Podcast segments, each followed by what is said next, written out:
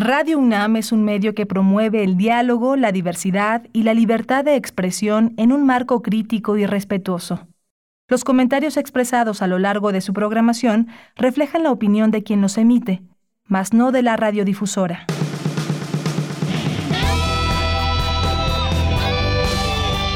Prisma RU. Relatamos al mundo.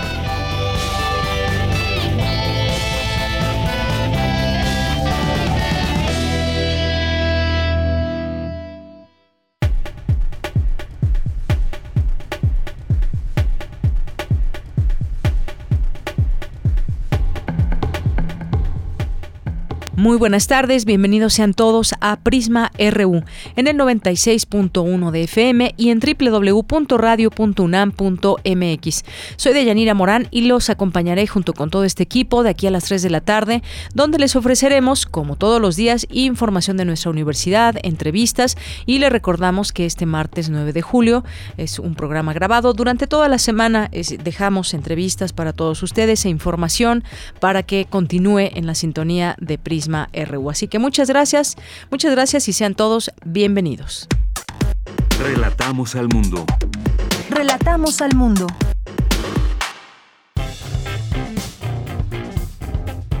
Campus RU.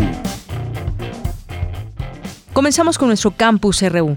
En los distintos temas que hemos elegido para ustedes, expertos señalan que las mujeres son las más vulneradas en la condición de migrantes. Mi compañera Virginia Sánchez nos tiene todos los detalles. Vicky, adelante. Hola, ¿qué tal, Deyanira? Muy buenas tardes a ti y al auditorio de Prisma RU. Es importante visibilizar el problema de la migración desde la perspectiva de género y familia y buscar de manera conjunta soluciones para que se logre garantizar un Estado de Derecho y que las personas se sientan seguras y no teman por su vida e integridad como en el caso de las mujeres, que se ven más vulneradas en la condición de migrantes. Así lo señaló Edgar Corso, quinto visitador general de la Comisión Nacional de Derechos Humanos, al iniciar el conversatorio Género, Migración y Familia, su problemática. Por su parte, Ena Paloma Ayala Sierra, del Instituto Nacional de las Mujeres, habló sobre algunos elementos estructurales, históricos y geográficos que dan pauta al reconocimiento de las nuevas formas en las que mujeres y hombres hacen sus procesos de migración.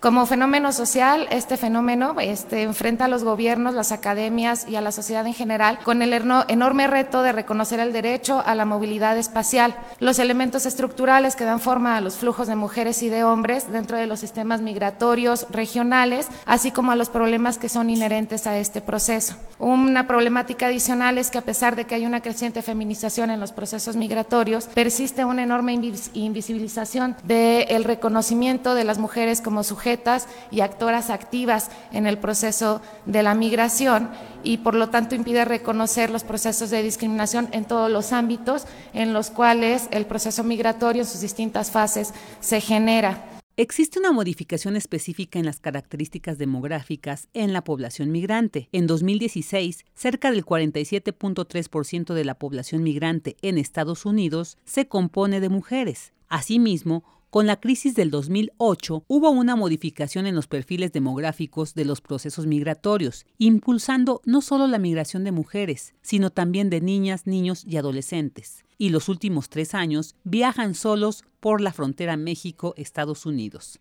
México es de los principales países expulsores de población migrante indocumentada que va hacia Estados Unidos, donde las mujeres generan estrategias de migración con estas características. Y esto también nos lleva a pensar y a reconocer que las mujeres cuando generan estrategias de migración, generan estrategias poco visibles, estrategias de poco control. Por ejemplo, las mujeres tienden a buscar la falsificación de documentos, a buscar nuevas rutas migratorias, rutas que no son, que no son rutas concurridas, donde en ocasiones sí existen albergues, las mujeres no se albergan en estos lugares para evitar y tratar de prevenir violencias de orden sexual, acoso y hostigamiento. También existe un problema específico de tipo laboral, porque las mujeres cuando logran transitar hacia los Estados Unidos tienen muchísimos problemas de inserción laboral y obviamente de pedir o exigir derechos de atención de servicios de salud, de servicios consulares y otro tipo de atenciones con autoridad autoridades que atiendan y prevengan los procesos de violencia y la atención de delitos. Hasta aquí la información. Muy buenas tardes. Con la hiperpaternidad, los padres buscan el control y sobreprotección de sus hijos, alerta especialista de la UNAM. Mi compañera Cristina Godínez nos tiene toda la información. Adelante, Cristina. La hiperpaternidad es un modo de crianza en la que los padres intentan que sus hijos sean buenos en todo, al tiempo que controlan sus relaciones sociales y emocionales. Y se estima que entre 35 y 38% de los padres de familia son autoritarios, exigen mayor rendimiento del que su hijo puede dar y demeritan sus logros. Sin embargo, para los hijos, el tener un padre muy, muy exigente, controlador y sobreprotector los lleva a darse cuenta de que nunca alcanzarán el estándar y por lo tanto les genera ansiedad o depresión. Escuchemos a la doctora Mariana Gutiérrez Lara, académica de la Facultad de Psicología de la UNAM. La ansiedad es multicausa. Una de las razones puede ser que tú tengas un padre sobreexigente, un padre sumamente controlador o incluso un padre sobreprotector sí genera ansiedad, porque al final el mensaje que te están dando es, no puedes solo, te tengo que estar yo haciendo todo, no te puedes hacer cargo, no has aprendido nada y entonces necesitas de mi control todo el tiempo. Y por otra parte, la exigencia excesiva lo que te lleva es a darte cuenta que nunca llegas al estándar que te está solicitando el papá que nunca es suficiente. Un adulto que hoy por hoy te dice es que nunca me siento satisfecho. Siempre siento que me faltó algo. Siento que no llego al 100 por más que me esfuerzo. Muy probablemente eso era lo que pasó también cuando estaba con su papá. Porque el papá no es que te lo diga, pero te lo hace sentir. En la Facultad de Psicología han realizado estudios sobre los tipos de crianza en México y encontraron que existen principalmente tres. Estos son autoritaria, negligente y conciliadora. Esta facultad ofrece apoyo a niños con ansiedad y a los padres que estén conscientes de que necesitan ayuda en los centros comunitarios Dr. Julián MacGregor y Sánchez Navarro en la colonia Ruiz Cortines, en el de atención psicológica a los volcanes que está en la salida Cuernavaca y en el Centro de Servicios Psicológicos Dr. Guillermo Dávila en Ciudad Universitaria. Para Radio UNAM, Cristina Godínez. Prisma RU. Relatamos al mundo.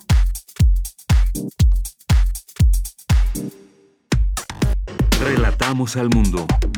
Relatamos al mundo. En nuestras entrevistas destacadas durante este primer semestre del año, Oscar Galicia nos explicó a fondo la necesidad de atender los trastornos del afecto y la salud mental de nuestra población en momentos de violencia e inseguridad. Y vamos a hablar de un tema que nos pareció interesante, porque muchas veces se puede sentir empatía por alguien que me causa daño.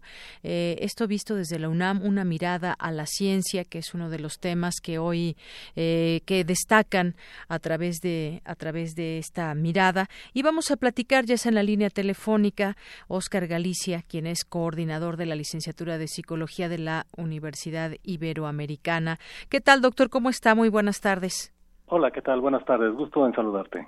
Igualmente, pues doctor, platicar sobre de pronto esa empatía que se puede sentir por alguien que causa daño y nos podemos referir quizás a algún trastorno mental que identificados en víctimas de sucesos violentos que sienten empatía por sus victimarios, por ejemplo, una persona que puede ser secuestrada o que pueda ser eh, abusada de alguna manera, abuso infantil, abuso sexual y que siente cierta empatía por esa persona que le ha causado el daño. ¿Cómo es que se da esta situación? ¿Cómo entenderlo? Pues mira, algo que tenemos que entender de los seres humanos es que es el organismo con una mayor y con una extraordinaria capacidad emocional. No hay organismo que tenga una capacidad emocional más desarrollada que el ser humano. En este sentido, eh, es muy común y es normal que no tengamos que justificar nuestro amor, nuestro afecto, nuestra simpatía o nuestra empatía por personas que están en nuestro entorno y que forman parte de nuestro sistema de recompensa. Esto es, aquellos que nos nutren, aquellos que nos protegen, aquellos que eh, están cercanos y que nos proporcionan afecto, seguridad, etcétera. Lo que nos llama la atención es exactamente cuando eso no ocurre, cuando estamos hablando de una persona que limita nuestra libertad, nos maltrata, eh, que tenemos, digamos, eh, nos cohorta nuestra libertad, etcétera. Eso es lo que llama la atención porque podríamos pensar que tenemos todos los motivos para odiarlo, ¿no? que también sería una respuesta muy natural, ¿no? Algo que no cuestionaríamos. Eh, ¿Por qué entonces podemos tener esta capacidad de afecto, incluso ante el daño físico, al abuso psicológico? Eh, ya se había descrito desde los años 70 eh, como algo conocido como el síndrome de Estocolmo. así es. ¿no? Eh, en ese sentido, se ve como una necesidad psicológica de seguridad ante la angustia, ante el miedo, una identificación con ese objeto del miedo, con ese objeto que me causa inseguridad, me vuelvo aliado de él me vuelvo parte de él, me identifico con él, porque al identificarme con él le resulta más difícil destruirme, ¿no? De tal manera que a mi secuestrador yo empiezo a hablarle, me empiezo a interesar por él, me empiezo a relacionar emocionalmente con él para crear un lazo. Eso ni siquiera lo hacemos como una forma de pensamiento frío, en donde diga, yo me voy a hacer amigo del secuestrador para que le cueste más trabajo hacerme daño. No, eso no lo hacemos de manera este, pensada, ¿no? Normalmente no tenemos esa capacidad en esas situaciones de estrés. Lo hacemos casi como una manera inercial, en donde nuestros afectos tratan de eh, generarnos más seguridad, en donde tratan de disminuir nuestra ansiedad a través de la identificación con el otro, a través de la cooperación con el otro, incluso hasta amar al otro en ese sentido de evitar la destrucción.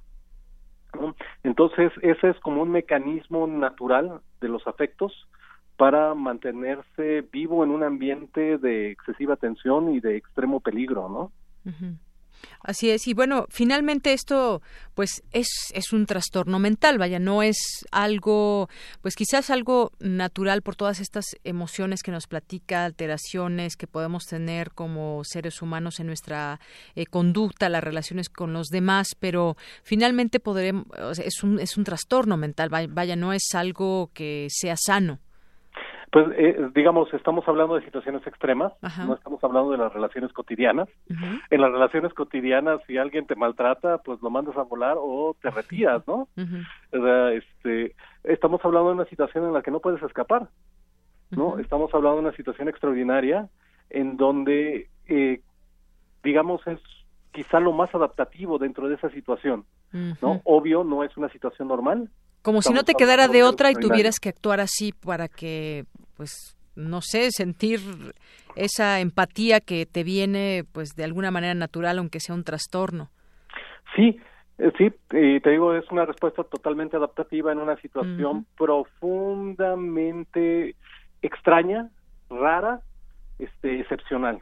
Es un estado excepcional de la, de la emotividad en donde al final, por ejemplo, cuando existe una resolución, incluso puede haber pena por el por el maltratador, ¿no? O sea, pena por el secuestrador en donde, ay, ya se lo van a llevar, ya lo arrestaron, ay, pobre, ¿qué le va a pasar? este, en donde existe en verdad una relación real, una preocupación real, no es fingida, no es no es algo que haya inventado la persona, lo siente y por supuesto sí estamos hablando de una situación profundamente atípica.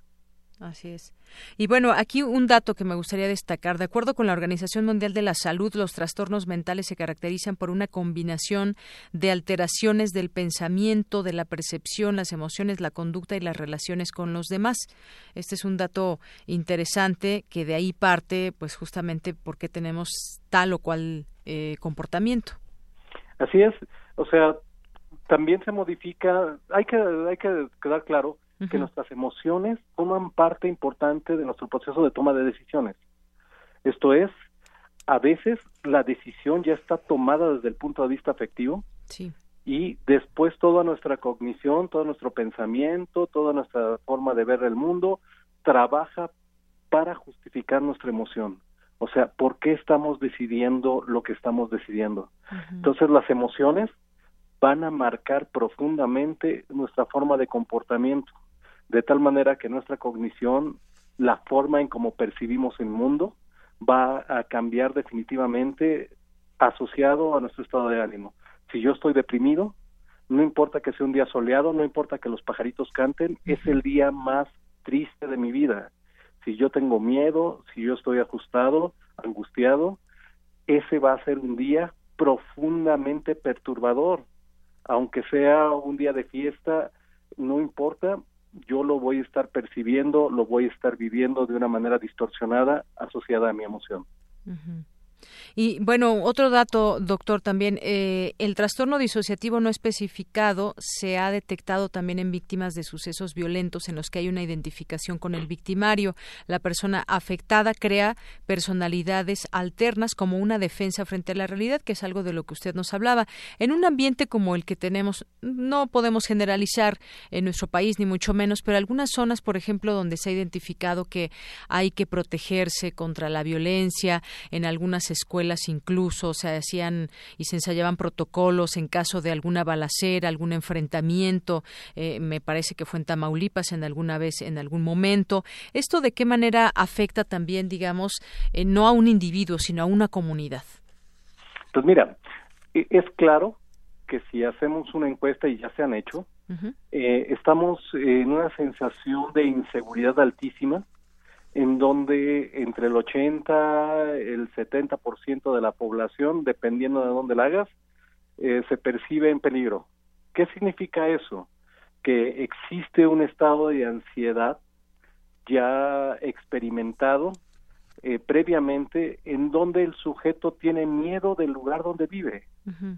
O sea, por supuesto, eso te crea inseguridad, te crea estrés, por supuesto modifica tu, tu forma de toma de decisiones, tu forma de vida. O sea, ya las decisiones que tomas de vamos al cine en la noche no porque está oscuro, eh, no porque está en lado y tengo que pasar por tal lugar. Eh, oye, vamos de fiesta no porque es peligroso. ¿Te das cuenta de que estamos cambiando por completo nuestra forma de vida? Que estamos evitando lugares, estamos evitando horarios, estamos evitando gran parte de estas situaciones que vamos a percibir como peligroso, no porque tengamos un trastorno mental, sino porque vivimos en un país peligroso, es verdaderamente trágico.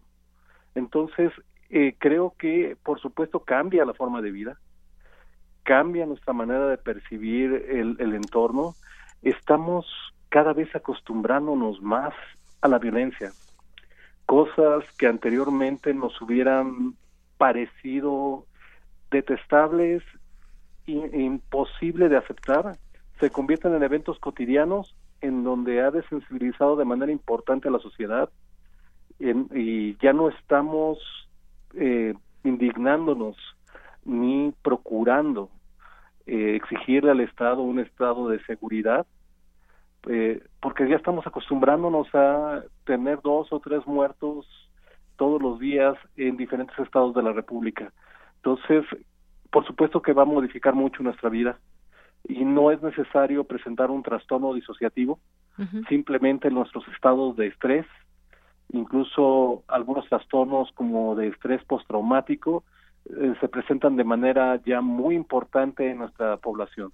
el principal trastorno que tenemos asociado en nuestra población son trastornos de ansiedad y trastornos depresivos, que son principalmente resultado de situaciones estresantes en nuestro medio ambiente.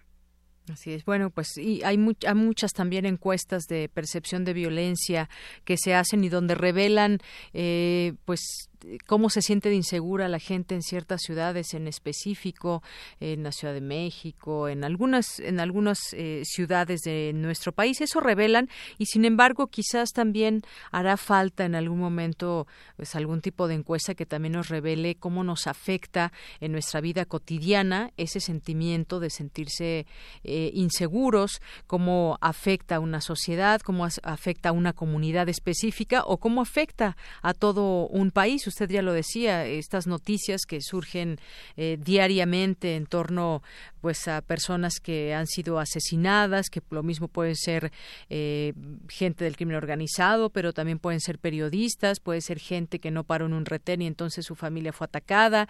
En fin, hay muchas cosas que, que precisamente nos, nos hacen cambiar nuestras dinámicas. Yo recuerdo en algún momento, pues, como mucha gente tenía esta idea de irse a pueblear por México y, y ahora, pues, eh, ante el peligro que hay en carreteras, si vemos esas estadísticas también que hay de robos en carreteras, pues se siente uno inseguro, uno inseguro en su propio país y esto algún efecto tendrá también como, como comunidad más allá de cambiar nuestros, nuestros hábitos. Sí, de hecho ya es muy conocido que ante estos ambientes pues tenemos una mayor incidencia de casos de ansiedad, este asociado también a una mayor incidencia de casos de depresión y por supuesto hay un mayor incremento de abuso de sustancias. Principalmente en la población en México es el alcohol. De tal forma que cuando estamos deprimidos, estamos estresados, estamos angustiados, eh, pues no vamos al psicólogo, no vamos con el psiquiatra, nos metemos unas buenas dosis de tequila y la bronca es que las penas saben nadar en alcohol. Entonces siguen, persisten y se convierten, digamos, después en un problema mayor de salud mental. Así es, en algún momento también hemos tocado aquí el tema de la, de la depresión, que es, eh, si lo vemos en cifras también en, en, el mundo y nos remitimos a México, pues sí, aumentan estas cifras debido, pues justamente a este tipo de situaciones. Quizás pueda haber cuestiones personales, pero también hay un ambiente que lo puede propiciar.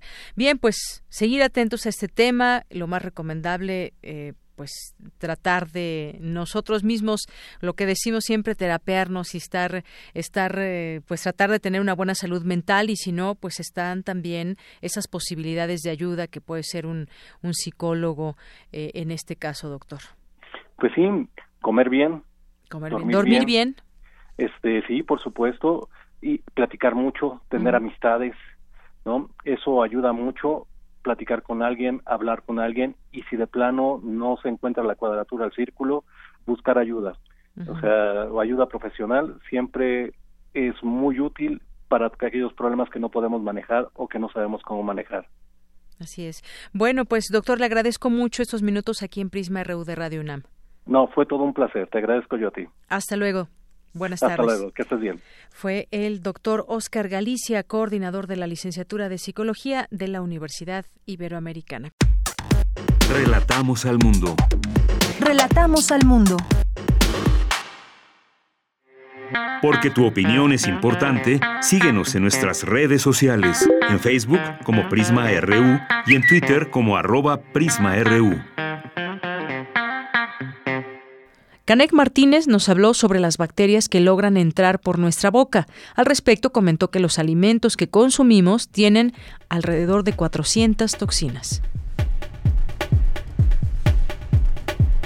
Ya está el doctor Canek Martínez, quien es egresado de la Universidad Autónoma del Estado de Morelos, con maestría en medicinas de medicinas alternativas de la Escuela Superior de Ciencias Médicas de Villa Clara, Cuba, y certificado por la Sociedad Médica Mexicana de Homotoxicología. ¿Qué tal, doctor? Bienvenido, buenas tardes. ¿Qué tal, Deyanira? Muchos, mucho gusto y a, a ti y a auditorio. Pues al inicio, doctor, decíamos qué enfermedades pueden entrar por la boca, por qué nos enfermamos, por qué subimos de peso, eh, qué alimentos estamos consumiendo todos los días. A veces incluso los de origen vegetal hacen, hacen daño. Así es, eh, Deyanira. Pues mira, estaba escuchando un poquito al doctor Jorge Morales acerca de todo esto que tiene que ver con la calidad del aire, los metales pesados. Y pues me llama mucho la atención porque el tema realmente puede hacer un enlace importante. En realidad, eh, hay estudios que se han hecho últimamente que tienen que ver justamente con las toxinas que estamos nosotros consumiendo en nuestros alimentos diarios.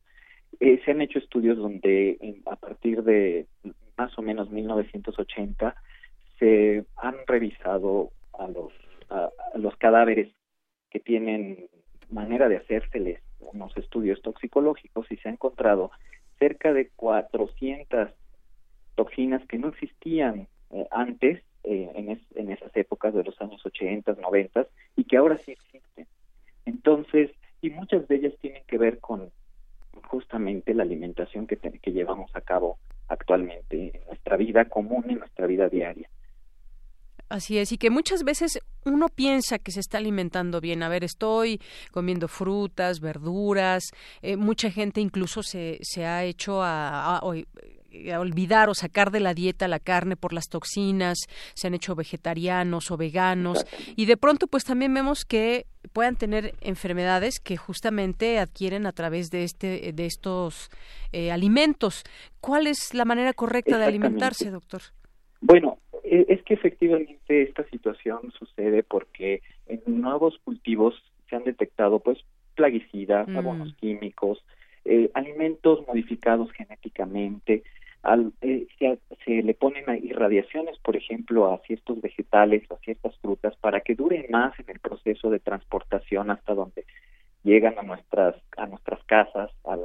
Y no lo sabemos y no nos no sabemos cómo darnos cuenta o si hay. Por supuesto, exacto. No nos damos cuenta de esa situación y creemos que una manzana que eh, salió de, no sé, de Washington y pasó por todo un proceso de de, empacamiento y de transportación y de pasa por aduanas y después llega a un supermercado donde nosotros vamos y, lo obtenemos, lo llevamos a nuestra mesa y sigue fresco, sigue fresco. Porque ya la lavamos además con jabón y todo y no está limpia de plaguicidas, por ejemplo. de... plaguicidas, eh, eh, puede ser esa situación.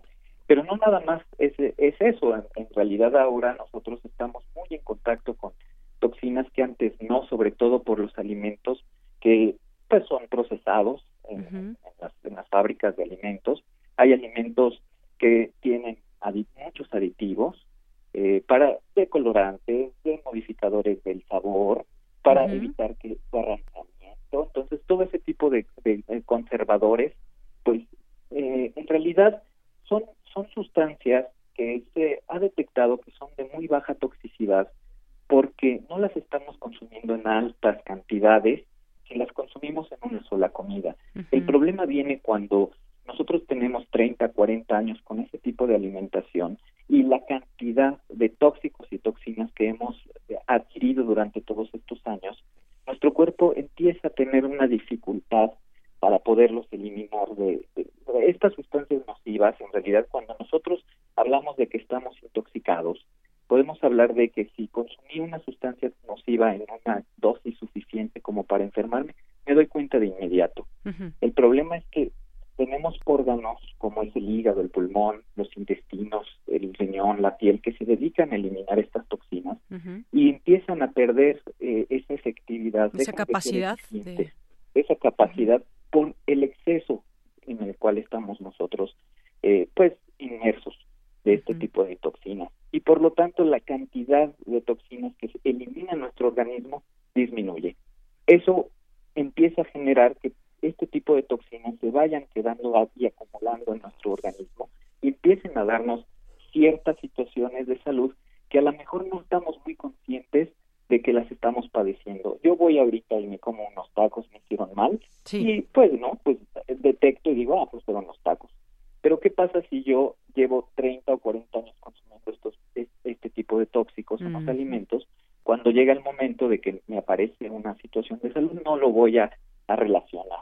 Claro, porque fue durante muchos años, digamos, que se tejió esa situación. Exactamente.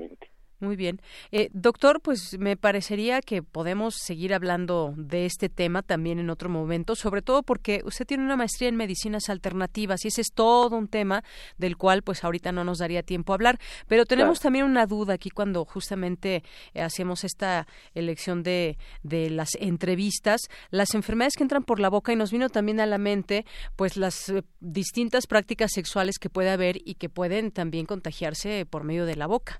Exactamente, por supuesto. Y al final también tiene que ver con bacterias que producen toxinas que también están contribuyendo a que nuestro sistema inmunológico vaya a tener una sobrecarga, digamos. Así es.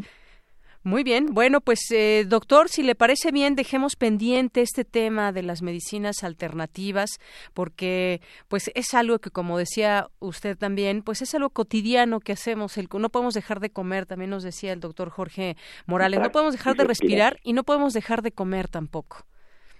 entonces, pues quisiéramos saber cómo detectar o cómo saber si estamos eh, alimentándonos bien o no, qué debemos descartar y, y bueno, pues muchas situaciones ligadas a la comida. Exacto, y entonces cuando nosotros nos ensuciamos las manos, ¿qué hacemos? Vamos y nos las lavamos. Entonces, si nosotros estamos consumiendo este tipo de, de tóxicos en la alimentación, en las estamos respirando, tenemos metales pesados, pues también una práctica importantísima, incluso milenaria, es desintoxicarnos. Y para eso muchas de las terapias alternativas tienen que ver. Desintoxicarnos, muy bien, pues también hay que saber cómo hacerlo, porque me parece que está recomendado que cada seis meses nos desparasitemos, no sé, no sé si tenga que ver también con esto, pero quiénes o cuántas personas realmente lo llevan a cabo y si conocemos realmente qué es desparasitarnos, ¿no? Exactamente, hay terapias que son bases, como por ejemplo que se han perdido, como los lavados intestinales que se hacían. Con el eh, aceite de... Era un aceite, ¿no? Que nos daban una cucharadita. Actualmente. De ricino, me parece. Eh, existen métodos un poco incluso más más modernos. Más modernos, la, la hidroterapia de colon, la ozonoterapia, de lo cual podemos hablar un poquito más a profundidad. Claro que sí. Bueno, pues dejamos estos temas pendientes si le parece bien, doctor. Y por lo pronto, pues muchas gracias por estar aquí en Prisma RU de Radio UNAM. Gracias por, por el espacio y, y, bueno, pues por interesarse en todo esto que tiene que ver con cultura, cultura médica y científica, también como lo decía el doctor Jorge Morales. Claro que sí. Además, bueno, pues vamos a explotar esto que usted estudió, una maestría en Cuba, ahí en Villa Clara, que me imagino que, pues bueno, la alimentación cambia también muchísimo en este sentido, pero ya lo platicaremos, doctor. Claro que sí. Muchas gracias. Que esté muy bien, hasta. Hasta luego, buenas tardes. Fue el doctor Canek Martínez, egresado de la Universidad Autónoma del Estado de Morelos, con todo este tema de las enfermedades que entran por la boca, qué estamos realmente comiendo. Bueno, pues dejamos ahí algunos temas pendientes para la siguiente ocasión. Continuamos. Relatamos al mundo. Relatamos al mundo. Queremos escuchar tu voz. Nuestro teléfono en cabina es 55 36 43 39. Porque tu opinión es importante, síguenos en nuestras redes sociales, en Facebook como Prisma RU y en Twitter como arroba PrismaRU.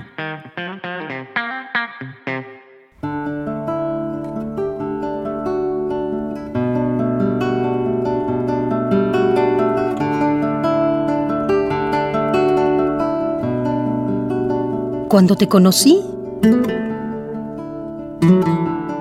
mi corazón tenía más hambre que piojo de peluca.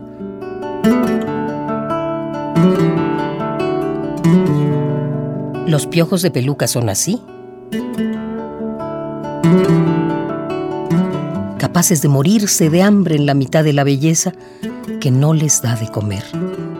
Pero ellos, embellecidos por tanta belleza,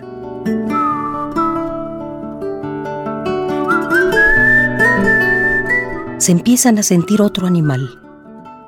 Un jilguerito tal vez, que vuela y canta alrededor del día. Un canario más amarillo que el sol, más ardiente. Un ruiseñor más hondo que la noche en que te conocí.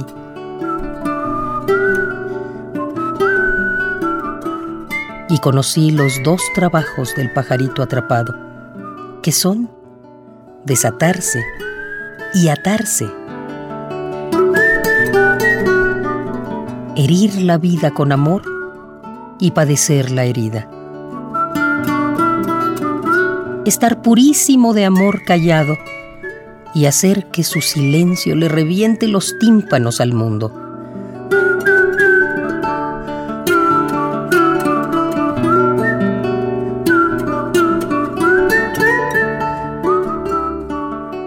Hierbas de amor cubren al jilguerillo. Pero eso no quiere decir nada. No quiere decir que el canario comerá, que el ruiseñor no va a morirse de hambre.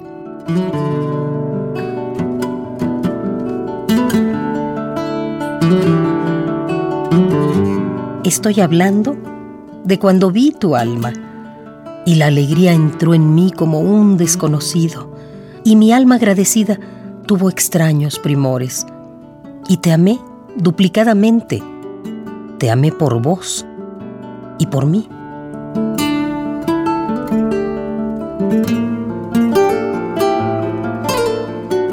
Para este fin de amor fuimos nacidos. Para esta desnudez.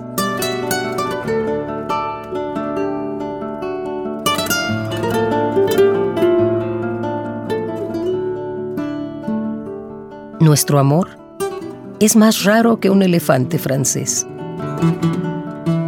Una vez pasó un elefante francés por el barrio, le sonreía a todo el mundo y le decía bonjour, bonjour, pero ninguno le creía. ¿Dónde se vio a un francés sonreír a todo el mundo? Solamente los chicos se animaban a tocarlo. Le tiraban la cola para volverlo azul. Cada tirón al elefante le salía un pajarito, un canario o un ruiseñor que se ponía a hablar de tu candor. Un canario o un ruiseñor que se ponía a hablar de tu candor. Un jilguerito muerto de hambre con los ojos llenos de tinta y de papel.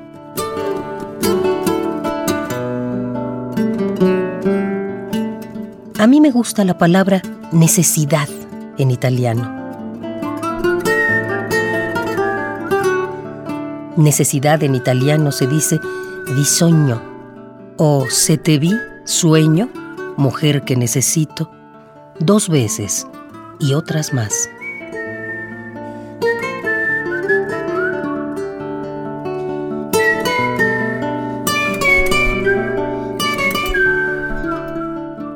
Este amor es más difícil que cagar en un frasquito.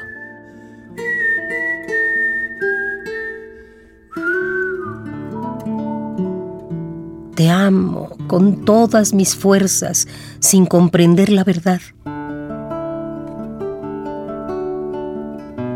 Voy de la furia a la dulzura, de la dulzura a la pena, con cataratas en el ojo del alma.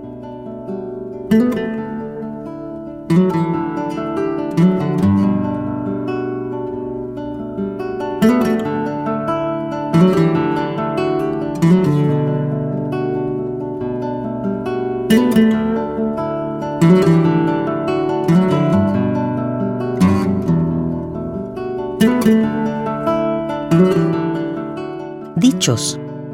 Juan Gelman.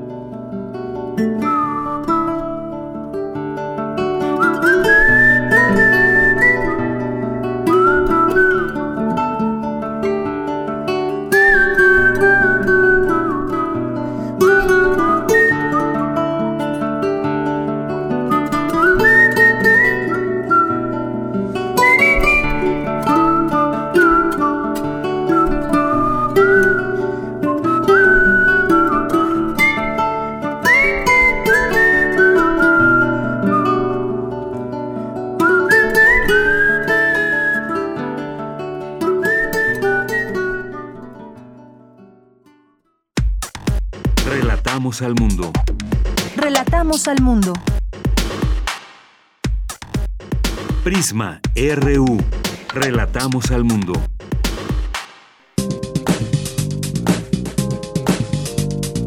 Cultura RU.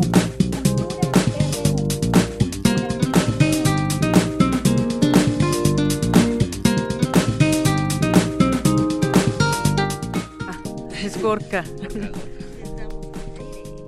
Ya estamos al aire, estamos en Cultura ya. ¿Cómo les va? Bueno, pues ya está aquí con nosotros Tamara Quirós, que nos tiene un invitado. ¿Qué tal, Tamara? Muy buenas tardes. Deyanira, muy buenas tardes a ti y a todos aquellos que nos acompañan a través de esta frecuencia universitaria. Qué bueno que terminan la semana con nosotros y que terminan esta primera hora de Prisma RU.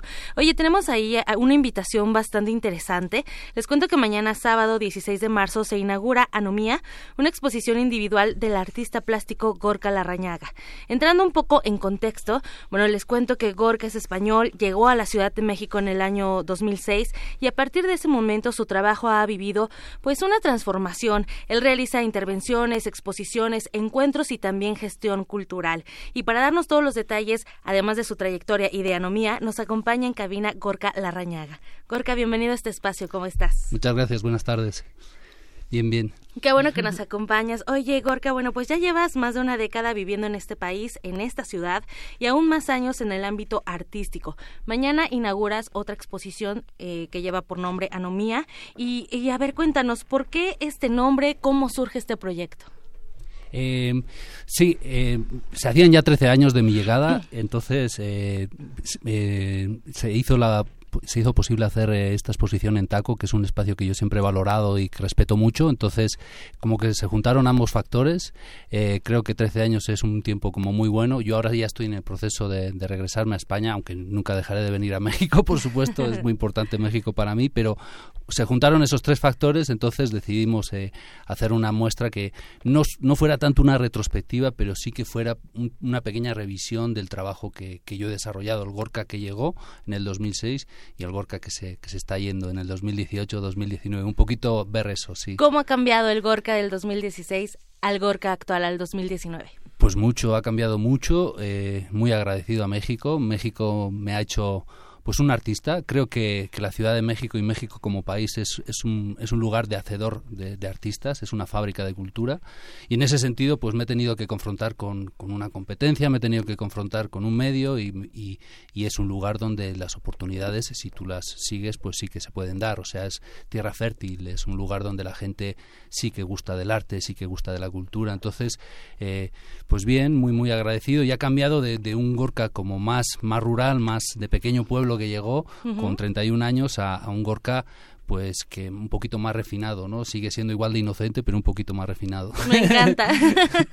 Oye, Gorka, gran parte de tu trabajo, bueno, pues lleva la, la, exploración y el arte también como un acto social. A veces se piensa que el arte es un, un no sé, debe de ser clasista, que está dirigido a gente con cierto nivel económico, ¿no? Sin embargo, eh, el arte nos permite trazar, reconstruirnos y sin duda hacer comunidad. Sí. Eh, en, en tu camino, ¿cómo has logrado esto? ¿Cómo te, te ha funcionado a ti llevar arte y cultura a ciertas comunidades y sobre todo hacerlo como un acto de comunidad. ¿Cómo lo, has logrado hasta este momento? Para mí ha sido fundamental. Creo que una de las utilidades, si el arte tiene alguna, pues es eso, precisamente, ¿no? Generar un conocimiento desde, desde lo simbólico, desde, desde todo eso que construye la realidad, que es realidad para nosotros, pero que, que realmente son símbolos que nosotros hemos, hemos hecho que sean la realidad.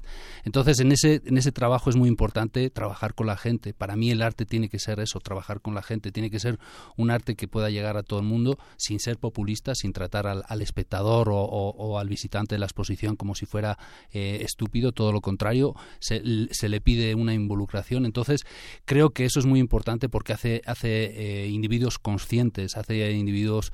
Eh, críticos, ¿no? Entonces eh, creo que es muy importante por ahí la labor del arte.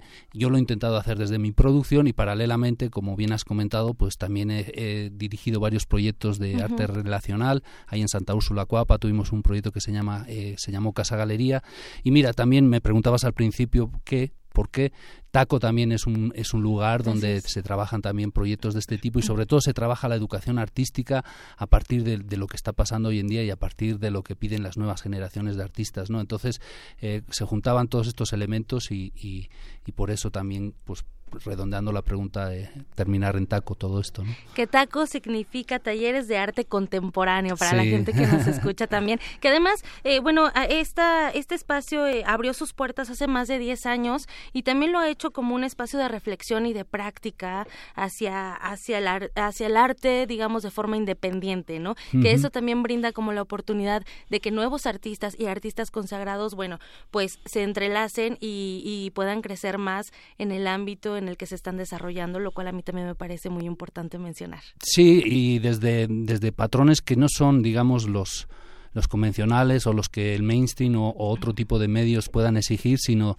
sino desde la práctica pura del arte y generando pues circuitos paralelos, ¿no? Entonces, eh, Taco, eh, como, como te vengo diciendo en toda la entrevista, se, se une a esa concepción del arte como herramienta social, a, a, una educación activa para hacer eh, eso, ¿no? Seres conscientes. Oye, Gorka, y bueno, esta, esta exposición que se inaugura mañana tiene una corta temporada. Eh, tenemos, digamos, a partir de mañana hasta final de mes para visitarla, para conocer también eh, tu trabajo a través de, de estos 10 años, que, bueno, es una retrospectiva de 10 años. Y, y también, bueno, me gustaría preguntarte, eh, sin duda, pues los, los tiempos van cambiando, la gente va cambiando, el artista va cambiando, y, y me gustaría que nos comentaras cómo relacionas la pintura con el espacio público y también con los medios tecnológicos.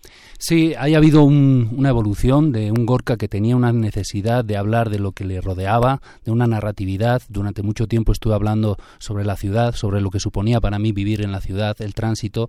Eh, poco a poco todo eso se ha ido haciendo más abstracto, he ido vaciando de narratividad el contenido, eh, pero eh, esta práctica sigue vinculada a, ejercicios en, el espacio público, ejercicios eh, eh, con la imagen tecnológica, me refiero sobre todo pues al collage, a imágenes tecnológicas que yo utilizo, que bajo de internet, que yo mismo produzco y que luego eh, acabo traduciendo en pintura, muchas veces en instalaciones. Entonces, pues yo marcaría esa evolución ¿no? de un Gorka que, hablaba, que contaba historias, que contaba, que hacía crónicas y de, que, se ha, evolucionado en un Gorka que, ya va más a la sensación pura, a la esencia y a que la imagen y, la intervención en el espacio o la imagen tecnológica pues hablen desde esa experiencia contemplativa ya sin contar tantas cosas, ¿no? Produciendo emociones.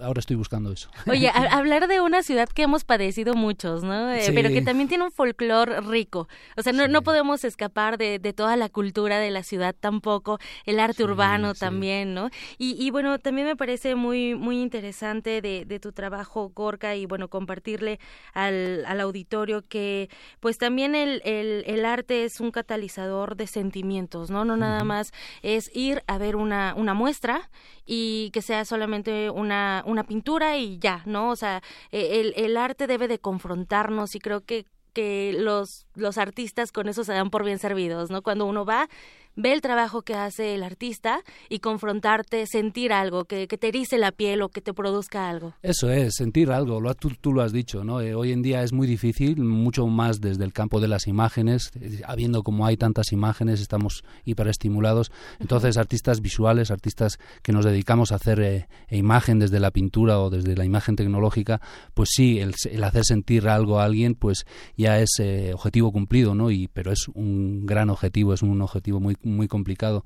Entonces, pues en eso estamos, aprovechar en ese sentido para invitar a toda la gente a que venga eh, mañana, sábado, a las 12 del mediodía, ahí en el centro de Tlalpan, muy cerquita del centro de Tlalpan, a, Taco, a esta exposición que se llama Anomía y que es un, pues un recorrido un poquito. Y Anomía pues habla de eso, ¿no? De, de, de, esto, de, la, de ser eh, habitante de la ciudad, de ser un habitante del siglo XXI con estos estímulos que uno tiene y, y, que muchas veces pues eso hace que uno no sea tan coherente en su línea, sino que vaya dando saltos porque tenemos déficit de atención, porque tenemos demasiados estímulos. Entonces habla un poquito de eso y creo que todo el mundo, como tú bien decías, pues podrá verse reflejado y, y espero que se puedan emocionar. Y también porque somos humanos y constantemente nos reinventamos, que eso también es importante y vamos creciendo y desarrollando ¿no? Sí, sí, claro, hay que reinventarse, ¿no? Y hay que reírse de uno mismo, si no, ¿qué?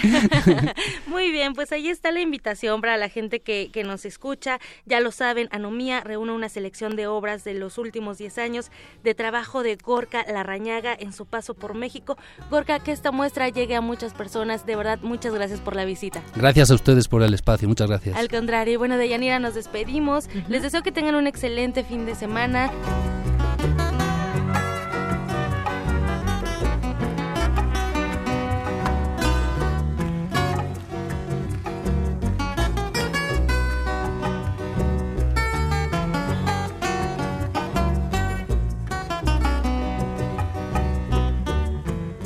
Ay sabroso, ay sabroso, ay sabroso. El día que no me quieras, me lo dices rapidito. El día que no me quieras, me lo dices rapidito. Porque no quiero tener la cabeza de ese animalito. Y con eso vamos un corte para continuar con más información en nuestra segunda hora. No se vayan. Ay, sabroso. La franqueza vale mucho y la mentira muy poco. La franqueza vale mucho y la mentira muy poco. Si coges un mal camino, este hombre se vuelve loco ay sabroso, ay sabroso, ay sabroso. más vale mi cariñito. Que olvides que todo es gozo, más vale mi cariñito. Que olvides que todo es gozo. Y cuando estemos bailando, ella, tú me dirás que es sabroso ay sabroso, ay sabroso, ay sabroso, ay sabroso, ay sabroso, ay sabroso, ay sabroso, ay sabroso.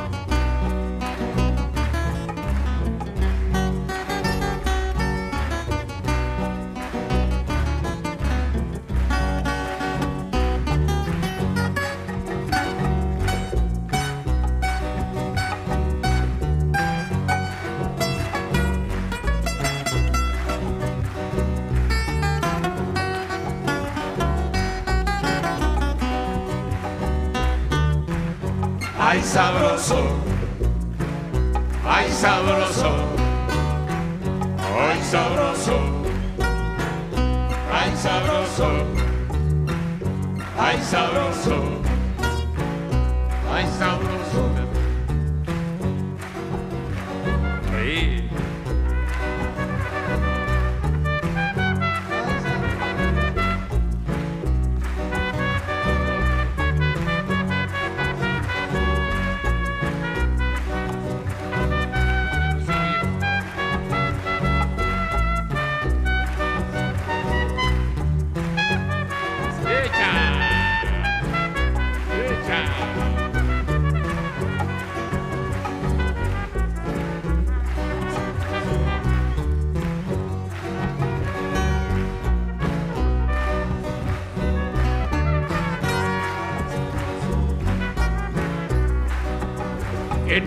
Que no me quieras, me lo dices rapidito.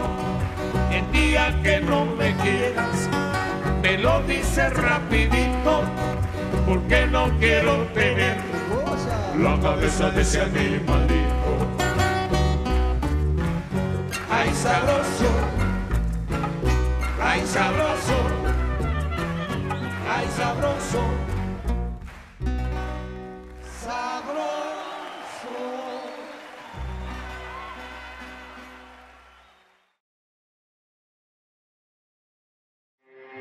Porque tu opinión es importante, síguenos en nuestras redes sociales, en Facebook como Prisma RU y en Twitter como arroba PrismaRU. Queremos escuchar tu voz. Nuestro teléfono en cabina es 55 36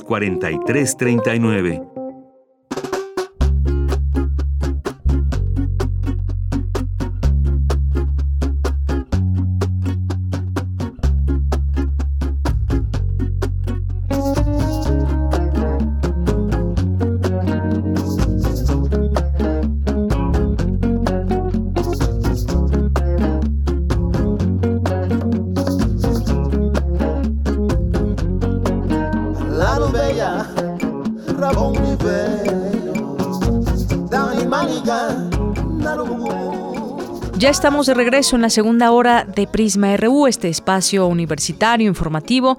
Como todos los días, mandamos saludos a las personas que nos estén sintonizando a través del 96.1 de FM o quienes en cualquier parte del mundo nos estén escuchando en www.radio.unam.mx.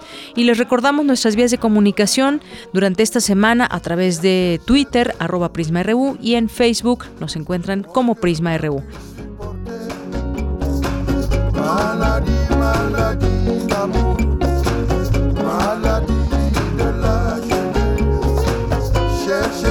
yeah.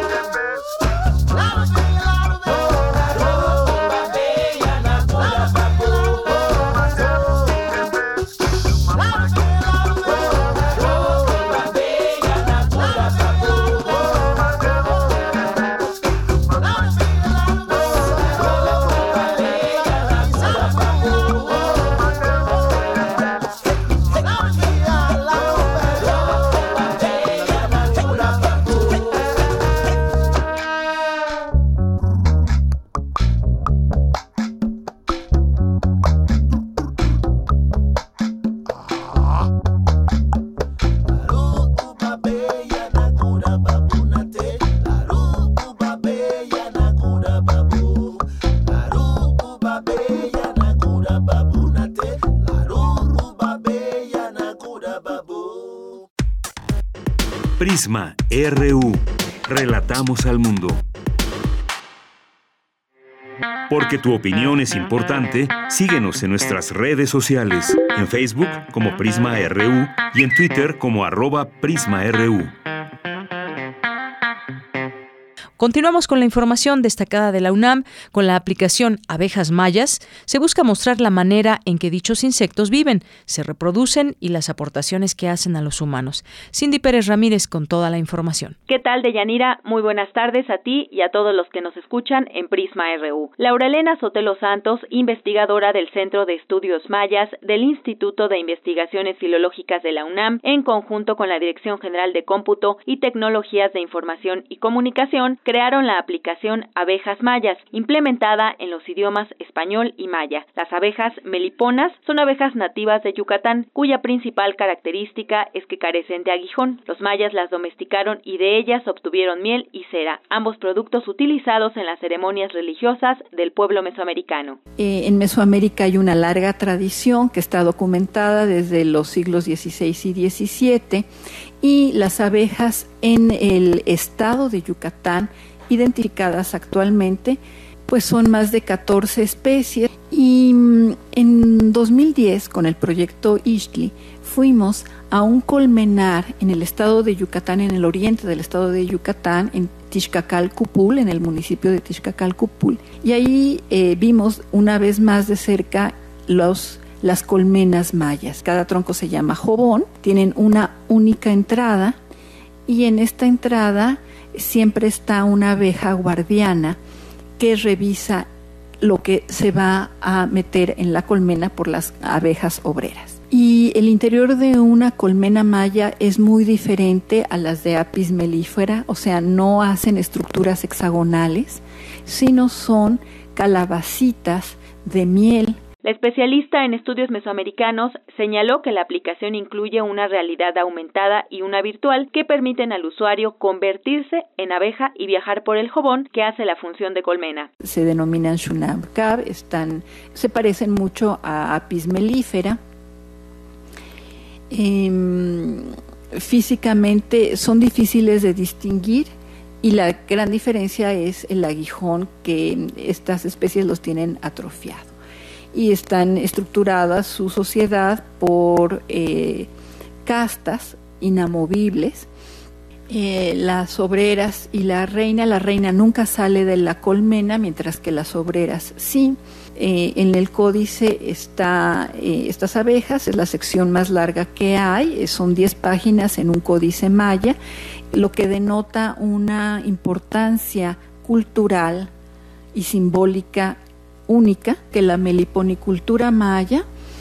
Eh, es una tradición eh, muy antigua que forma parte del patrimonio cultural de los mayas Cabe destacar que las meliponas están en peligro de extinción, por ello deben tomarse acciones para evitarlo, ya que son las polinizadoras de la flora nativa. De Yanira la app puede descargarse gratis de manera libre y universal. Hasta aquí el reporte. Muy buenas tardes. Señala académica de la UNAM que el embarazo en adolescentes es un problema de salud pública a nivel mundial. México ocupa el primer lugar en cifras. Adelante, Dulce García, con tu información. Muy buenas tardes al auditorio de Prisma RU. De acuerdo con la Organización Mundial de la Salud, 16 millones de mujeres entre 15 y 19 años y aproximadamente un millón de niñas menores de 15 años dan a luz cada año. En este escenario, México tiene el primer lugar. Esas cifras han llevado a considerar el embarazo en adolescentes como un problema de salud pública. Para la doctora Mónica Burto Aciniega, coordinadora del programa de prevención de embarazo en adolescentes, es necesario destacar que se trata de una etapa del ser humano que requiere de mucho entendimiento y de mucho apoyo por parte de la familia, de los profesores y de la sociedad en general, para poder dirigirlos a un ambiente más saludable. Que no es lo mismo un embarazo de una niña de 10 años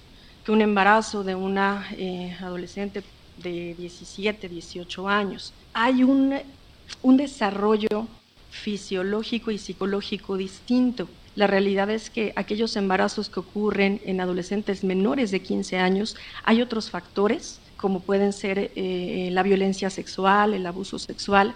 De alguna manera eh, es como el parteaguas para, para, dejar entrever que el problema es sumamente complejo. ¿Qué pasa con las eh, adolescentes de 10 a, 13 años? Son em, pues adolescentes que por lo general el padre está ausente, Porque está ausente un poco por lo que les comentaba, tiene que ver también con cuestiones de violencia sexual, de abuso sexual.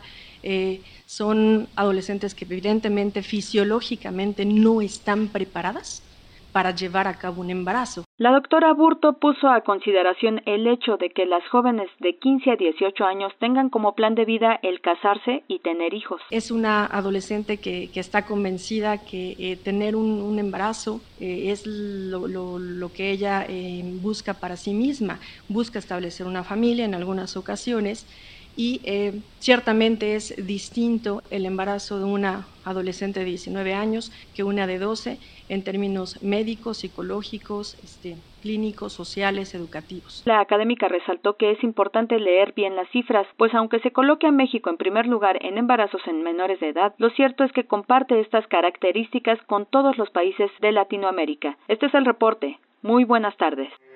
Porque tu opinión es importante, síguenos en nuestras redes sociales, en Facebook como Prisma RU y en Twitter como arroba PrismaRU. Queremos escuchar tu voz. Nuestro teléfono en cabina es 55 36 43 39. Iniciamos con las entrevistas de hoy realizadas durante este año en Prisma RU y en ese momento le presentamos al doctor Alfredo Martínez que habló sobre las microalgas, un elemento importante para la creación de biocombustible. les habíamos adelantado, hablaríamos sobre el tema de las microalgas para la producción de biocombustibles en el Departamento de Ingeniería Celular y Biocatálisis del Instituto de Biotecnología de la UNAM. Eh, se realiza una investigación enfocada en el desarrollo de aplicaciones del cultivo de microalgas para la producción de biocombustibles. ¿De qué se trata? Vamos a conocer sobre esta investigación que se hace desde la UNAM. Ya está en la línea telefónica el doctor Alfredo Martínez. Él es investigador del Departamento de Ingeniería Celular y Biocatálisis del Instituto de Biotecnología de la UNAM. Doctor, bienvenido a este espacio. Muy buenas tardes. Muy buenas tardes y muy buenas tardes a todo el público. Doctor, pues quisiéramos preguntarle que nos platique, por supuesto, sobre esta investigación, cómo podemos eh, definir a las microalgas, dónde se encuentran y cómo tendría, cómo se aplican estos, estos usos de las microalgas en la producción de biocombustibles.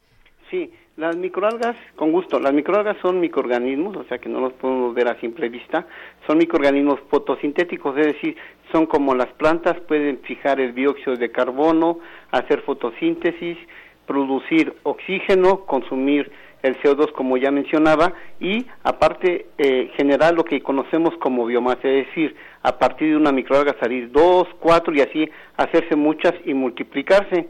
Cabe que mencionar que en el contexto de lo que me están preguntando y en relacionado con los biocombustibles como potenciales complementos y sustitutos de los combustibles que actualmente usamos del petróleo, habría que recordar cuál es la el origen precisamente de, este combustible fósil del petróleo. Sucede que hace en épocas geológicas hace cientos de millones de años la biomasa que había en la Tierra, principalmente de plantas y precisamente de de microorganismos que vivían en el agua, fotosintéticos, es decir, las microalgas, se fue acumulando esta biomasa, se fue acumulando, se fue formando y con la presión y la temperatura, eh, insisto de nuevo, en, en, millones de años, se formó lo que es el petróleo. Es decir, el petróleo, eh, ese combustible fósil, tiene su origen en la fotosíntesis, en el dióxido de carbono que se fijó hace cientos de millones de años por las plantas y por microorganismos fotosintéticos como son las cianobacterias y las microalgas. ¿no? En, este sentido, el petróleo es como una especie de biocombustible, pero que la naturaleza lo generó, no lo generamos nosotros. En ese contexto, pensando en esta forma de que se generó el, petróleo, el combustible fósil, pues lo que se puede hacer ahora es precisamente cultivar microalgas para generar biomasa, hacer la fotosíntesis y generar esta biomasa que tiene tres características muy importantes a, la biomasa como conocemos es como nosotros, nosotros los humanos también somos biomasa. ¿Y cuáles son los tres componentes principales que tenemos y que tienen estos microorganismos? Pues son proteínas, carbohidratos y lípidos, es decir, grasa o aceite, ¿verdad?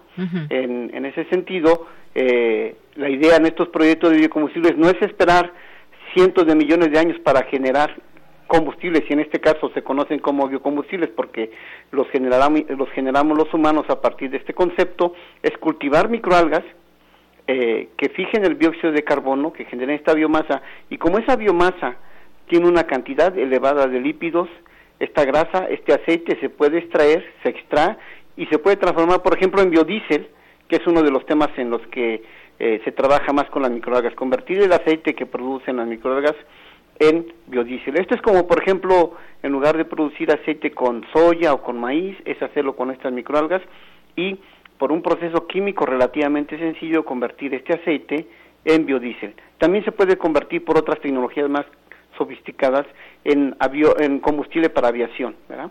Entonces, en este sentido, las, las, es que trabajamos nosotros para cultivar microalgas, llevar a cabo la fotosíntesis insisto en estos tres puntos, ¿verdad? Y fijar el dióxido de carbono, que es muy importante no solo en el concepto de generar biocombustibles, sino también de contender con la situación del cambio climático, que precisamente se da por la generación tan elevada de dióxido de carbono en la atmósfera por la quema de combustibles fósiles. Entonces, aquí tiene una característica muy importante estos proyectos de biocombustibles porque nos permiten de una manera renovable generar combustibles biológicos, combustibles que tienen menor impacto ambiental y que aparte nos ayudan a contender con el con el problema que tenemos actualmente y que vamos a tener a, futuro más grande si seguimos consumiendo tanto combustible fósil del cambio climático. Por otra parte, también esta biomasa, como decía, tiene proteínas, esas proteínas no en una competencia directa, sino como un complemento se pueden utilizar para alimentación en acuacultura o para alimentación animal y de hecho los humanos también podemos consumir eh, microalgas, estas proteínas. Y la tercera molécula que mencionaba, la macromolécula, es, son carbohidratos. Y hay varios tipos de carbohidratos. El que más conocemos nosotros es el almidón, entonces que es un polímero eh, de la, una molécula que se llama glucosa, que es el azúcar más abundante en, el planeta, y resulta que este esta glucosa es con el polímero que se encuentra, por ejemplo, en el maíz, ¿verdad? En forma de almidón o que se encuentra en el, en el, en el, en el arroz también o en otros cultivos, que es con lo que nos alimentamos en estos productos, productos que obtenemos en la tierra arable. Sin embargo, aquí también al producir esta biomasa con las microalgas y tener esos polímeros, pues los podemos convertir en glucosa y resulta que la glucosa es la materia prima primordial de los procesos de fermentación, es decir, esa glucosa la podemos convertir con levaduras, microorganismos que existen en la naturaleza, en etanol. Y el etanol es otro biocombustible que se, se usa en muchas partes del mundo. Por ejemplo, es muy usado en los Estados Unidos. La gasolina en Estados Unidos, mucha de la gasolina que se usa en Estados Unidos tiene 10% de etanol porque funciona como carburante tiene una cantidad importante de oxígeno y eso funciona muy bien en los, en los automóviles. Y también en Brasil que más del 25 o aproximadamente el 40% de la gasolina o del consumo total de combustible que tienen en Brasil es precisamente etanol, lo que se llama biotanol, que en esos casos ellos los producen a partir de, de sacarosa de la caña de azúcar o en, o en Estados Unidos a partir de almidón del maíz. En este caso nuestra propuesta es hacerlo a partir de las microalgas del almidón que generan las microalgas porque el punto importante en esto, ah, en el concepto que estamos manejando, es que no debemos de usar las tierras que usamos para producir alimentos, las tierras que son arables, para producir materias primas para los biocombustibles. Y las microalgas se pueden cultivar en el mar, si es que se desea, o en las costas, o en las zonas semidesérticas, o hasta en las montañas también, en las zonas, en las tantas montañas que tenemos en México, y que podríamos utilizar para cultivar estas microalgas, ¿no? Porque hay microalgas de agua dulce, microalgas de agua salada, microalgas que crecen en aguas residuales, aguas sucias, y de esta manera poder generar la biomasa. Esta es la investigación que realizamos. Estos proyectos son a largo, a largo plazo, no es que digamos esta investigación hagamos ahora y, ya mañana tenemos un producto, pero es una de las alternativas que debemos eh, evolucionar y afinar para que a mediano plazo pues tengamos eh, sustitutos de combustibles fósiles que sean sustentables y renovables. Y además una alternativa muy oportuna en estos tiempos que estamos viviendo es una opción y como usted bien nos dice, gran parte de los combustibles fósiles tiene su origen en las algas, en los distintos tipos de algas donde las podemos encontrar. Ya nos decía, hay de agua dulce, agua salada, acumulan pues proteínas, carbohidratos, todo esto. ¿Cómo eh, justamente usted nos decía no es de que se haga la investigación ahora y mañana ya tengamos este este uso? Esto es, digamos, a largo plazo. Más o menos, digamos, ¿cómo podríamos ir eh, midiendo, cómo se aplicaría a gran escala este uso de las microalgas? Sí, esto, eh, bueno, primero un poco abordando su primer eh, el primer punto sería ah, que tenemos que planear esto para que haya una transición, como en muchas cosas que estamos acostumbrados a usar de manera abundante, verá como es el caso de los combustibles, tenemos que pensar en transiciones graduales, ¿no? Aparte de, de los biocombustibles y las microalgas, tenemos otras opciones en las energías renovables. Entonces, las energías renovables deben de jugar un papel de transición importante en esta en estos cambios de paradigmas de uso de combustibles y también en, los biocombustibles, porque con la electricidad no se pueden hacer todas las cosas que se pueden hacer con los combustibles líquidos, gaseosos o sólidos. Entonces, en ese sentido se debe planear y dirigir eh, en etapas, ¿no? Y bueno, nuestras predicciones eh, no es el fuerte de nosotros, pero yo esperaría que por en unos 10 años nosotros tuviéramos una producción eh, razonable de microalgas a escala a escala comercial en el país, aprovechando que tenemos pues prácticamente gran parte del país 365 días de sol al año para fomentar este tipo de, de proyectos. Cabría mencionar, por ejemplo, que en México ya actualmente se produce bioetanol para usarse como biocombustible y se hace por algunas refinerías en, en Veracruz a partir de la caña de azúcar, ¿no? Este, como el tema de los combustibles es un ahora que está esto, esta situación que se ha presentado en el país y desde antes ya se sabía, ¿verdad? La cantidad enorme que consumimos de combustibles para satisfacer nuestras necesidades en la en la industria o en el hogar o en el, para movernos también en los automotores pues es que tenemos que pensar en ese tipo de proyectos que son de escala grande y debemos de irlos planeando poco a poco para que no tengan un impacto en otros aspectos no para, eh, por ejemplo como mencionaba al final de mi primera intervención, de que ocupemos tierras de cultivo para producir eh, materias primas para biocombustibles, cuando es algo que no debemos de hacer de esa manera. Muy bien. Bueno, pues es una investigación que pues será larga, continúa, está todavía en marcha y que está enfocada a este desarrollo de aplicaciones del cultivo de microalgas para la producción de biocombustibles. Pues sigamos hablando de este tema en otra ocasión, doctor. Por lo pronto, pues gracias por ponernos al tanto de esto que se hace desde la UNAM y que tendrá seguramente implicaciones muy, muy positivas. Claro que sí, muchas gracias y gracias por la entrevista. Hasta luego, doctor. Buenas tardes. Buenas tardes. Fue el doctor Alfredo Martínez, investigador del Departamento de Ingeniería Celular y Biocatálisis del Instituto de Biotecnología de la UNAM, pues parte de las tantas investigaciones que se hacen desde nuestra casa de estudios. Porque tu opinión es importante, síguenos en nuestras redes sociales, en Facebook como Prisma RU y en Twitter como arroba PrismaRU. Queremos escuchar tu voz. Nuestro teléfono en cabina es 55 36 43 39. Relatamos al mundo. Relatamos al mundo. Continuamos ahora con los poetas errantes, hoy que es martes, y este trabajo que nos tienen preparados para nosotros. Adelante. Muchas gracias. Bueno, la cabina está llena, déjenme, les describo muy rápidamente.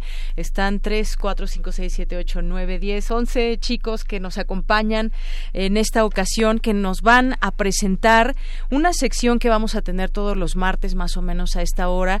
Y ellos son los poetas errantes, porque han estado, llegaron como haciendo su servicio social y han tenido pues esa oportunidad y la gente que los escucha seguramente también esa oportunidad de eh, pues de recibir su poesía, su gusto, su encanto también. No es fácil quitarse esa pena y de pronto llegar a un hospital y plantarse y, recitar poesía. Pues son muchos, quizás no nos vaya, no nos dé tiempo, más bien nos va a dar tiempo de que todos hablen mucho, pero a mí me gustaría que quizás alguno de ustedes nos platique este proyecto, de qué trata eh, los poetas errantes y que es parte de lo que vamos a escuchar. ¿Quién, quién se anima a hablar? ¿Cómo te llamas? Saraí Carrasco. Saraí Carrasco, cuéntanos de qué vamos a escuchar los siguientes cinco minutos y las siguientes quince semanas. Muy bien. Bueno, nosotros somos un grupo de chicos de servicio social.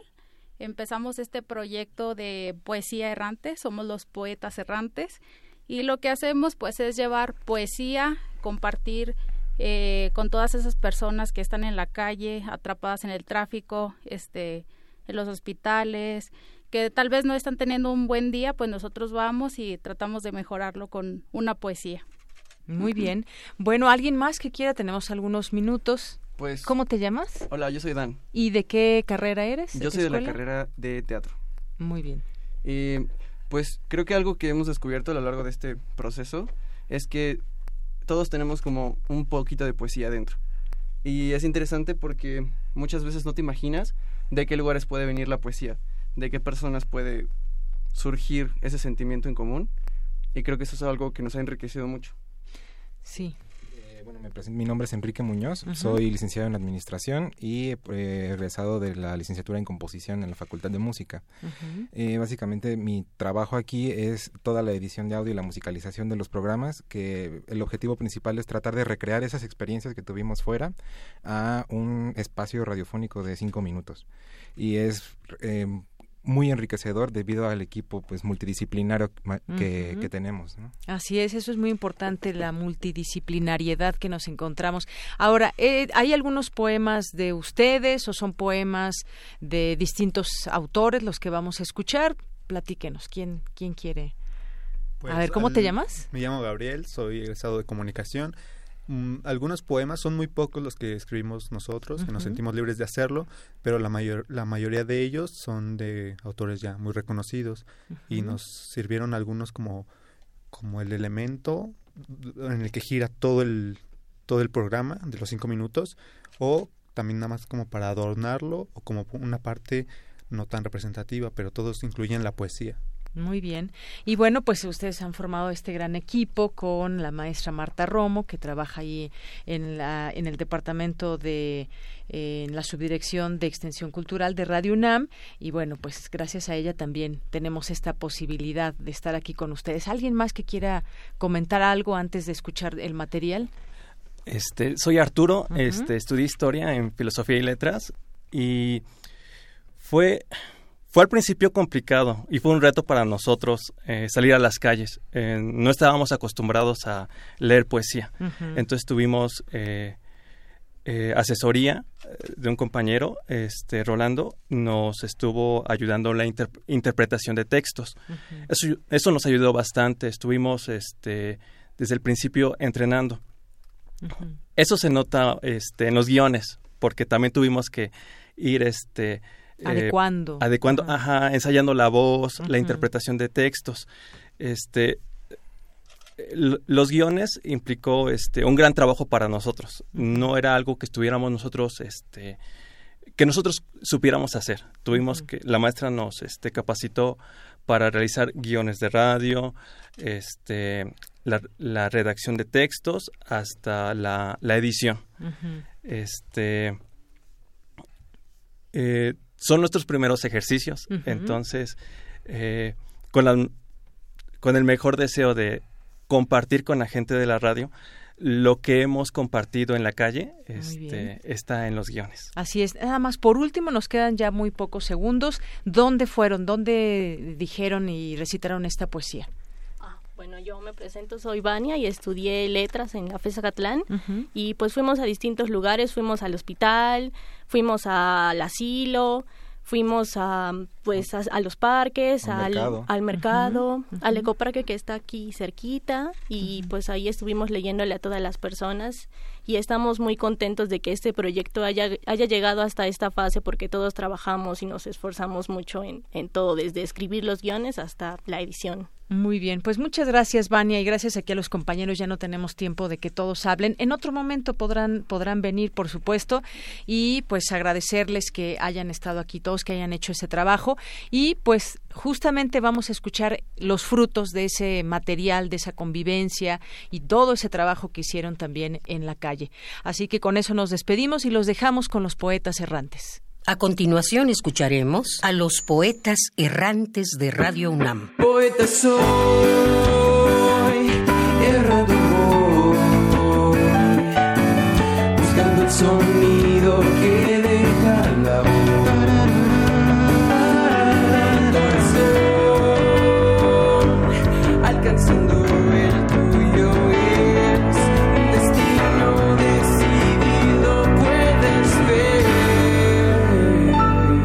Errantes.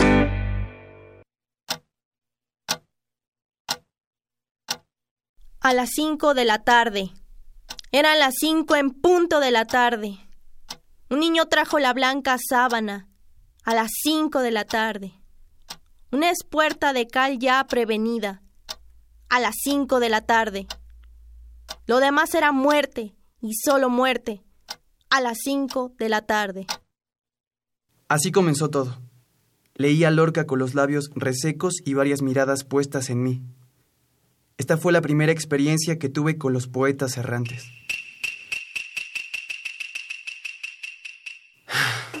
Poesía. La que todos aborrecen como el apestado de la familia. Qué aburrida. Se quejan todos. ¿Qué significa? Ni los que la escribieron han de estar seguros. Pero qué bonito suena, ¿verdad? Mmm, espera. No conoces el poder de la poesía. Yo lo he visto en vivo y en directo. Es mágica. Cambia el mundo durante un par de segundos. No solo se escucha, también se ve, se huele, se degusta y se siente en la piel. Ahora déjame explicarte qué hacemos. Nosotros llevamos versos impresos en papel. Como superhéroes citadinos, los ofrecemos a la gente que los necesita sin saberlo.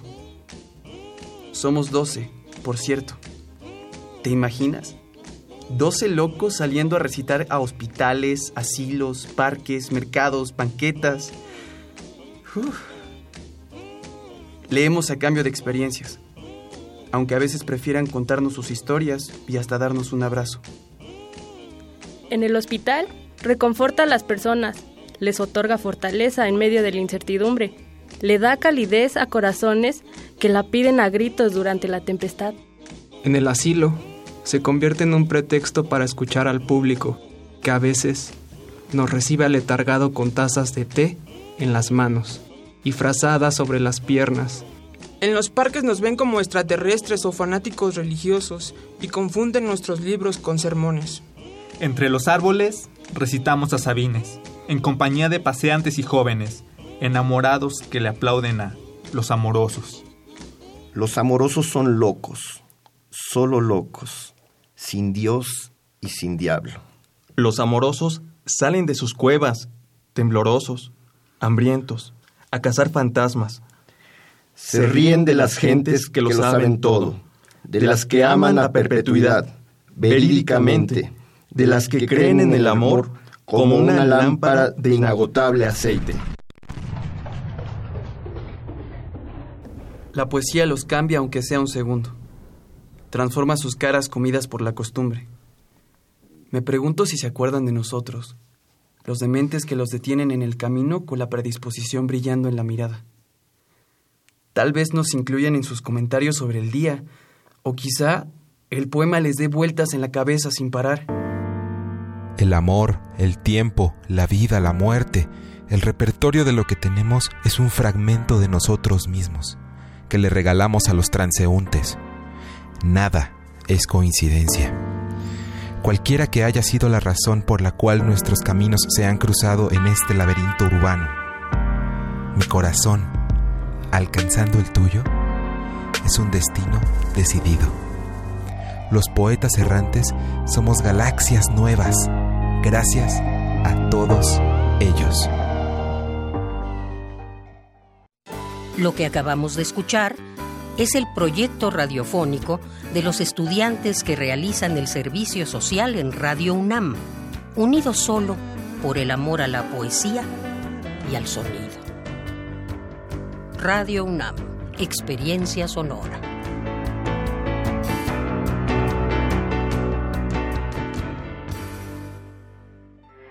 Porque tu opinión es importante, síguenos en nuestras redes sociales, en Facebook como Prisma RU y en Twitter como arroba PrismaRU. Queremos escuchar tu voz. Nuestro teléfono en cabina es 55 36 43 39.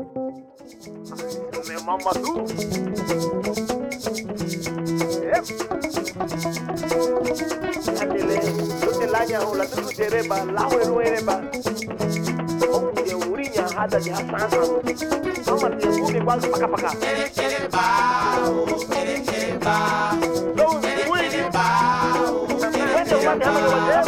kere kere ba kere kere ba kere kere ba Wabudi arabo, budi abu arabo. Ba budi ajo. Budi abuna. Baba nukunu lu aku eki.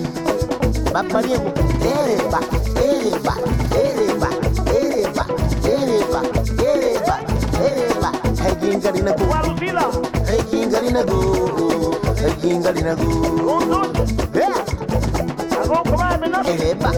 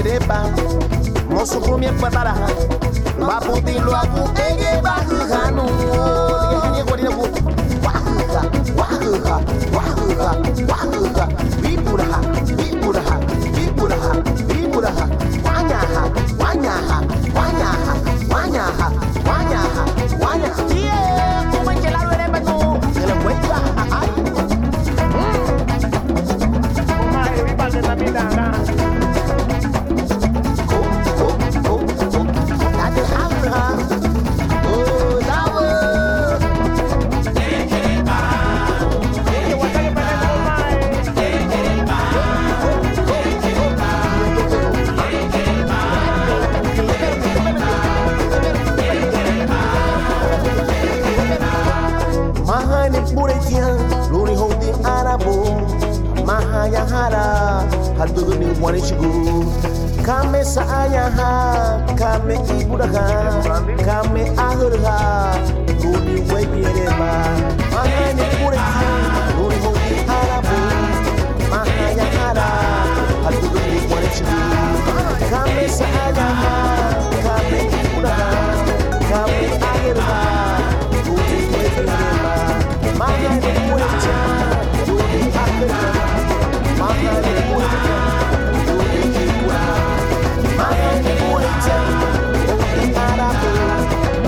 they wouldn't tell.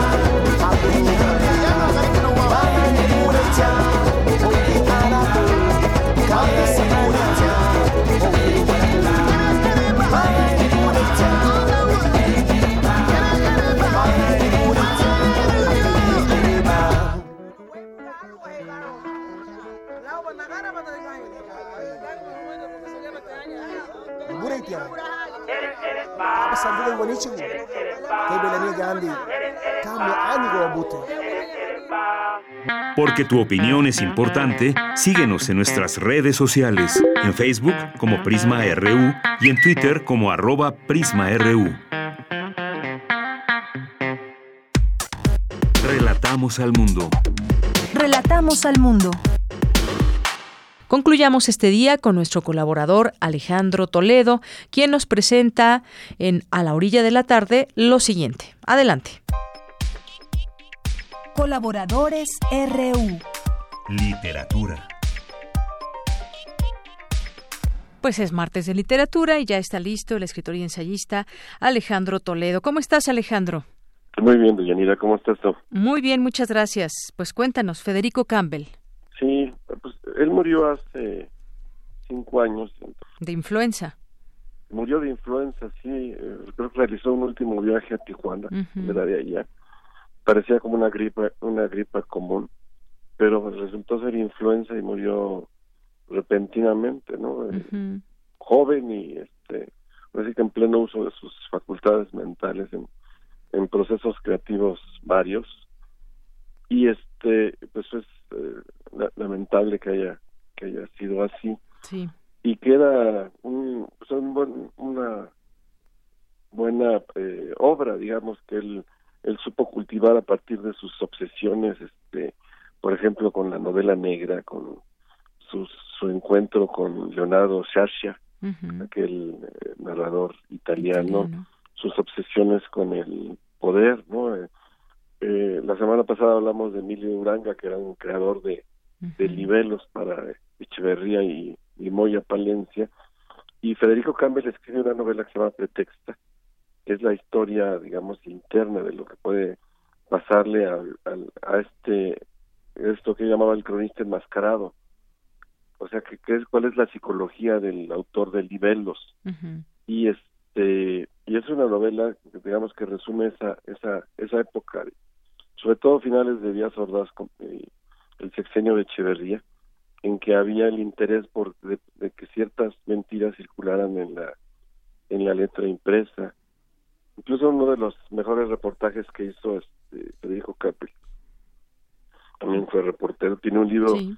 se llama Periodismo Escrito, que es un libro sobre, sobre las bases de- del, del reportaje, fue desenmascarar a funcionarios que, en, que diversos periodos escribían en la, en la prensa bajo seudónimos. Entonces, este Federico Campbell les daba seguimiento, leía los artículos, los mensajes, y luego seguía a ciertos funcionarios en sus discursos y, y, y descubría quién estaba detrás del seudónimo que publicaba artículos en el Excelsior o en, o en el Universal.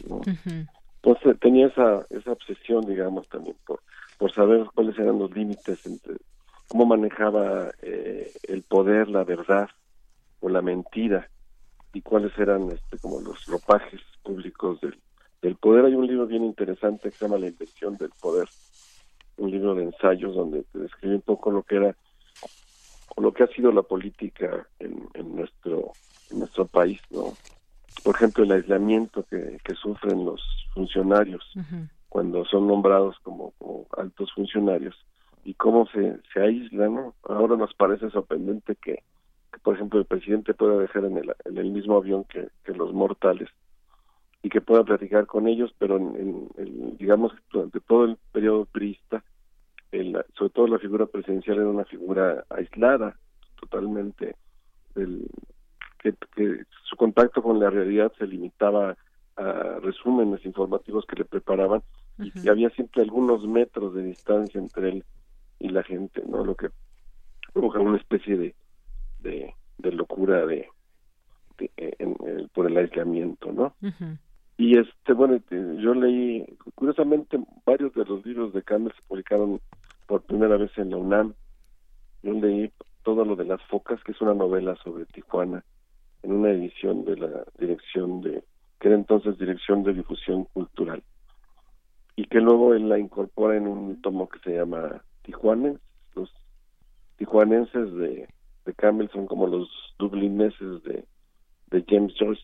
Él intenta fijar lo que es este el temperamento, el modo de ser, el carácter de, de la gente de Tijuana, a partir de esta idea de que son seres anfibios, como por eso se, todo lo de las focas, que son seres que están entre el mar y la tierra, seres seres fronterizos, ¿no? Y su novela es, es inquietante porque te, te presenta un personaje que siempre va camino hacia la frontera, con una mujer a un lado que, que, de pronto te enteras o, o, entiendes que es una mujer que, que, está muerta.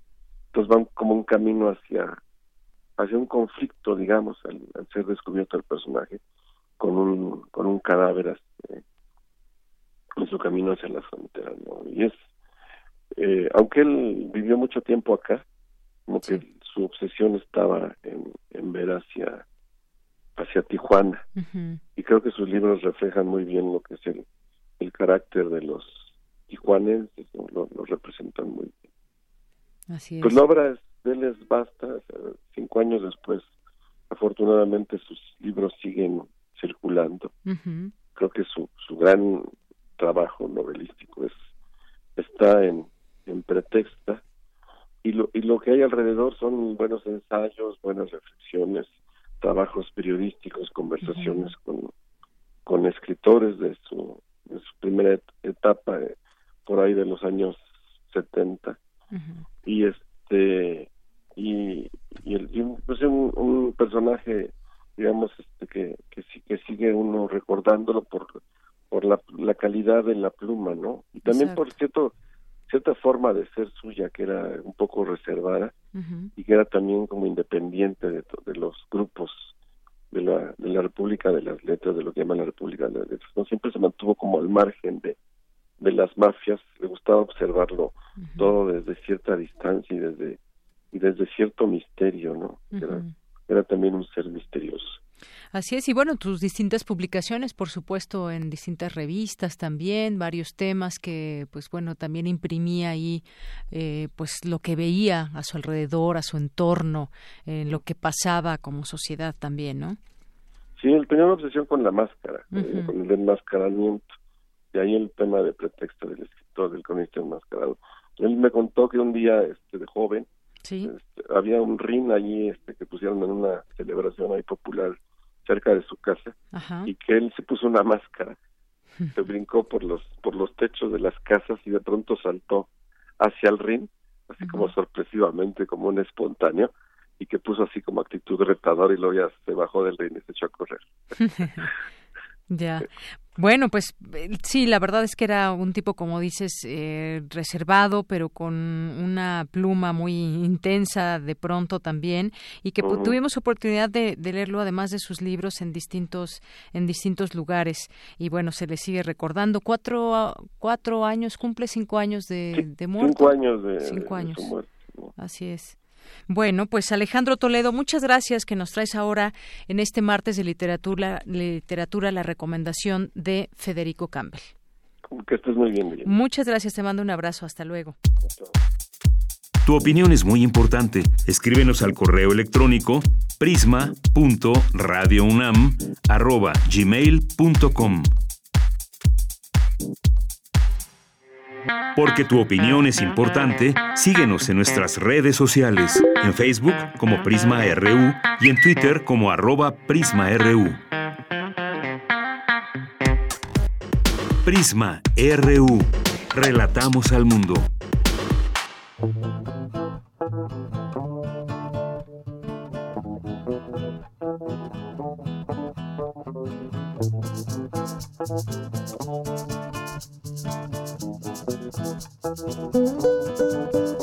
Nos despedimos, gracias por su atención en este día martes 9 de julio. Les recordamos que nos pueden escribir por redes sociales, ahí estamos muy pendientes, muy atentos. Gracias también, también a todo el equipo que hace posible que usted nos esté escuchando. Soy de Yanira Morán, lo esperamos mañana en punto de la una.